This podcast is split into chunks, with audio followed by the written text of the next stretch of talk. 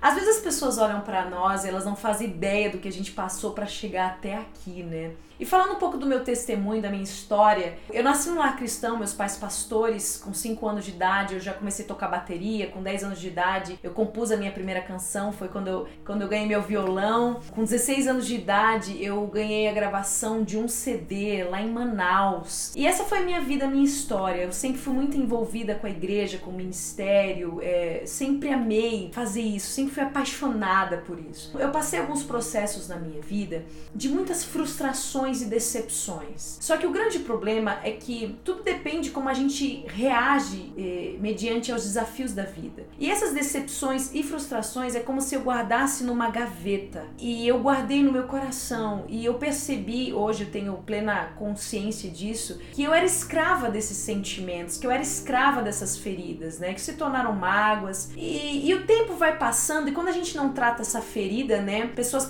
feridas ferem pessoas, pessoas curadas curam pessoas de uma certa forma, a gente vai em algum momento externar isso, né? Por causa dessas decepções, quando a gente não tem maturidade. Eu não tinha maturidade para lidar com certas questões na minha vida. Eu não tinha inteligência emocional, eu era apenas uma menina. O que que aconteceu? Eu a vida passou, passei outros processos na minha vida com muitas rejeições, indiferenças, decepções, e novamente eu fui alimentando esses sentimentos na minha vida e me tornando escrava deles. Um determinado determinado momento eu tava cansada, eu tava muito cansada e eu disse: Deus, eu tô cansada, eu tô exausta, Pai. Eu quero ir na igreja, mas eu não quero mais cantar, eu não quero mais pregar, eu não quero mais cumprir o meu propósito. Entende, gente? Porque aquilo era o meu propósito. Eu sabia que eu deveria fazer aquilo, mas como eu não tinha maturidade, inteligência emocional, eu tava ferida, machucada, eu não aguentava mais. Eu era dominada por esse sentimento, então eu falei assim: quer saber? Eu não quero mais igreja, eu não quero, eu quero ir só pra igreja pra, pra ouvir a palavra, eu não quero mais mais pregar, não quero mais cantar. E eu comecei, eu e meu esposo entramos numa empresa, né? Até cresceu bastante, começou a ganhar dinheiro, só que a gente não tinha paz. Porque a grande questão, gente, não é o trabalho em si, mas é quando o trabalho se torna prioridade, ele toma o lugar de Deus. E Deus, ele, na minha vida e do meu esposo, ele ficou em, em segundo plano. O primeiro era o trabalho. E aí o que acontece? Nossos valores foram distorcidos, sabe? A gente começou a perder a nossa consciência em Cristo Jesus. Quando eu olhei, naquela empresa nós crescemos, ganhamos dinheiro, só que a gente não via o dinheiro, sabe? Era muito louco isso, porque a, a empresa, depois de um tempo, ela quebrou também, só que a empresa quebrou era só uma consequência de como que eu e o meu esposo estávamos. Nós estávamos quebrados por dentro. Nosso casamento já tinha acabado. O Ronaldo estava numa depressão profunda e eu também estava entrando numa depressão. O, o, o médico disse que eu estava desenvolvendo uma depressão e ia precisar tomar remédio também. Ou seja, o meu mundo desabou. Eu acordava todo dia triste, desesperada, sem paz, sem alegria. Eu lembro que eu pedi para Deus tirar minha própria vida. Essa foi algumas orações que eu eu fiz. Acredita nisso? Um dia eu acordei. Um dia eu falei: não,